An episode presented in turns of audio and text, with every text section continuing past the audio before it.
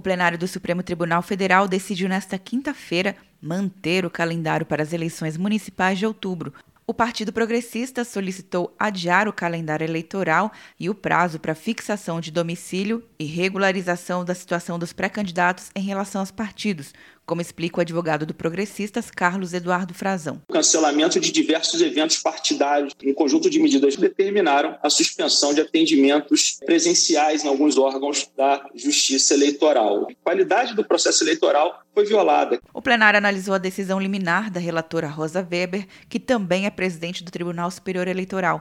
A ministra já havia rejeitado o pedido e, em seu voto, avaliou que adiar o processo eleitoral agora causaria mais problemas. A história constitucional recomenda, em situações de crise, se busque a preservação dos procedimentos estabelecidos. A decisão foi quase unânime. Em setembro, o ministro Luiz Roberto Barroso assume a presidência do Tribunal Superior Eleitoral e, em seu voto, admitiu que pode discutir novas datas em conjunto com o Congresso e só se houver uma impossibilidade material grave, pretendo estabelecer uma interlocução com o presidente da Câmara e com o presidente do Senado. Para o ministro Marco Aurélio Melo, o assunto deve ser tratado pelo Congresso Nacional e não pelo Supremo. Não cabe ao Supremo estabelecer novas datas.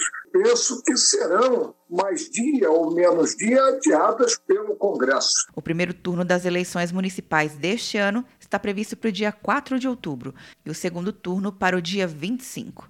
Atenção, você que fez o Enem! Sua nota pode valer uma bolsa de estudos de até 100% para os cursos de graduação à distância da Uninter.